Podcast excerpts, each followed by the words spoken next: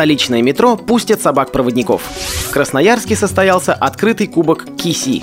На Алтае откроют первый туристический маршрут для инвалидов.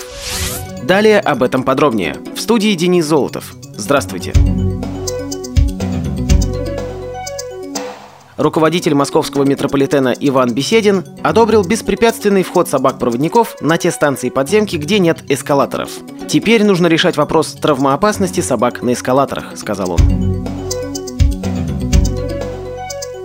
В рамках краевой долгосрочной целевой программы Красноярского края «Доступная среда для инвалидов» на 2011-2013 годы при поддержке Министерства социальной политики в помещении Красноярской краевой специальной библиотеки Центре социокультурной реабилитации инвалидов по зрению состоялся открытый кубок КИСИ, в интеллектуальной олимпиаде приняли участие команды Красноярской краевой организации, станции «Енисей», «Окей», «Линком», «Миряне», пришельцы из Канска, а также команда гостей «Дорогие абаканцы» из Хакасской региональной организации ВОЗ, «Уржатка» из Томской РО ВОЗ, «Дьюлур» из Якутской РО ВОЗ и «Большая перемена» команда Красноярской краевой специальной общеобразовательной школы четвертого вида номер один. Итогом встречи стала победа красноярской команды Свердловской местной организации ВОЗ станция «Енисей», Почетное второе место завоевала команда Хакасской РО ВОЗ «Дорогие абаканцы».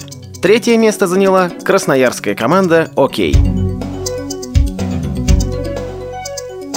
В двух библиотеках Екатеринбурга прокуратура выявила нарушения в обеспечении учебно-методической, справочно-информационной и художественной литературой инвалидов по зрению.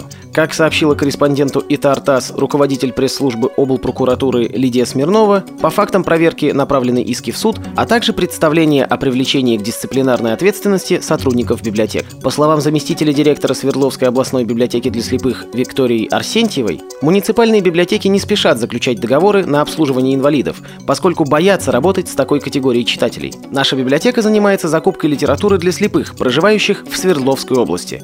Мы работаем с муниципальными библиотеками по договору. На данный момент заключено таких 70 договоров. К сожалению, это не все муниципальные библиотеки Екатеринбурга пояснила Арсентьева. В этом году впервые на закупку литературы для слепых в рамках федеральной целевой программы было выделено полтора миллиона рублей. Также из областного бюджета на эти цели было направлено 800 тысяч рублей. По словам Арсентьевой, основная проблема – отсутствие жанрового разнообразия в литературе для слепых. Кроме того, книги для незрячих людей стоят недешево.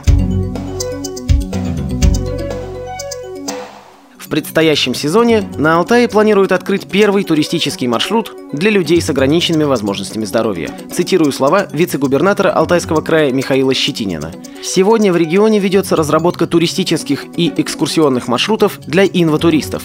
И уже летом 2014 года мы планируем организовать пилотный тур для инвалидов. Добавлю, что поддержка инватуризма в регионе будет осуществляться через краевую программу «Доступная среда» на 2013-2015 годы и грантовую помощь.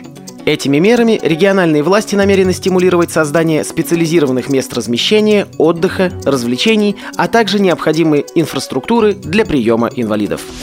При подготовке выпуска использованы материалы информационных агентств и интернет-сайтов. Мы будем рады рассказать о новостях жизни незрячих и слабовидящих людей в вашем регионе. Пишите нам по адресу новости собака ру. Всего доброго и до встречи!